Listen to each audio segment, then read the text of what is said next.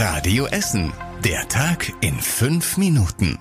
Die Nachrichten aus Essen am 1. Februar. Ich bin Anna Bartel. Hier das Update für den Tag für euch. Es geht um wichtige Themen aus der Wirtschaft und um das Ende der Maskenpflicht in Bus und Bahn.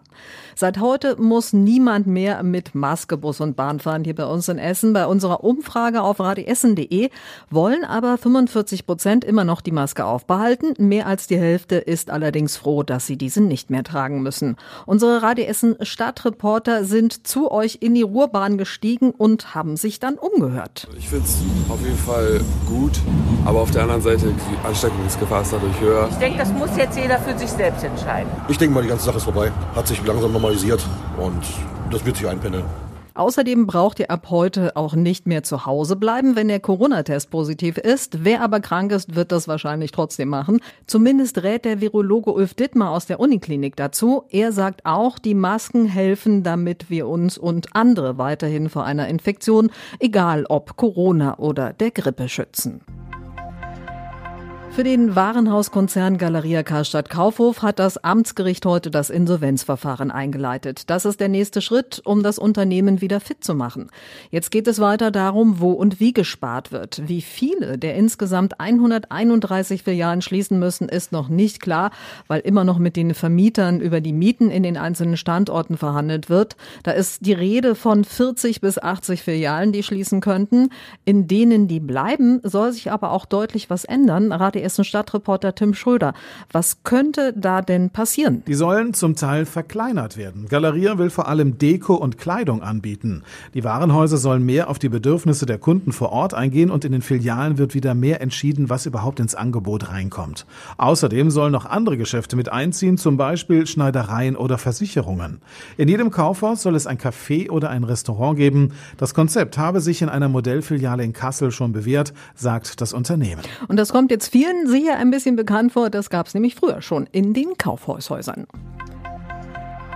Dann gibt's noch eine weitere Nachricht von den Essener Handelskonzernen, nämlich von Aldi Nord. Da gab's jahrelang Streit zwischen den Eigentümerfamilien. Den haben die jetzt beendet und bauen den Konzern um. Es gibt nur noch eine Familienstiftung, nicht wie vorher drei Familienstiftungen. In einer Holding werden alle weiteren Unternehmensteile zusammengefasst und gesteuert.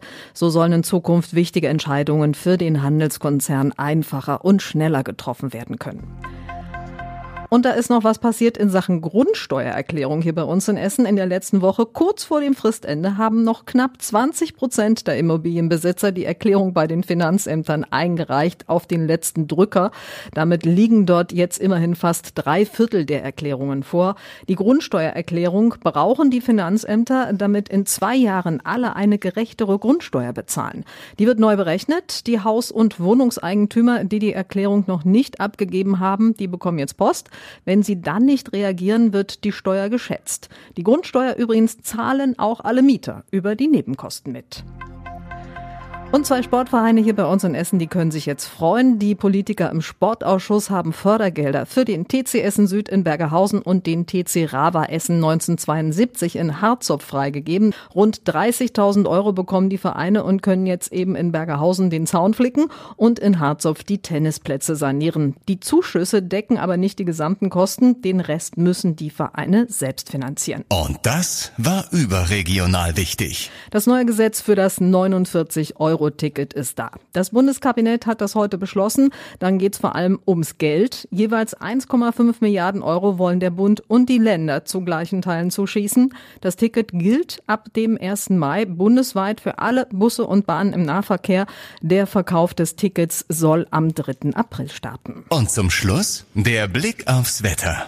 Heute Nacht regnet es immer wieder. Es bleibt weiterhin windig und mild. Morgen ist es dann auch immer noch regnerisch. Es gibt viele Wolken, aber ist nicht mehr ganz so stürmisch wie heute. Und das waren die wichtigsten Meldungen bei uns aus Essen. Allen noch einen schönen Abend.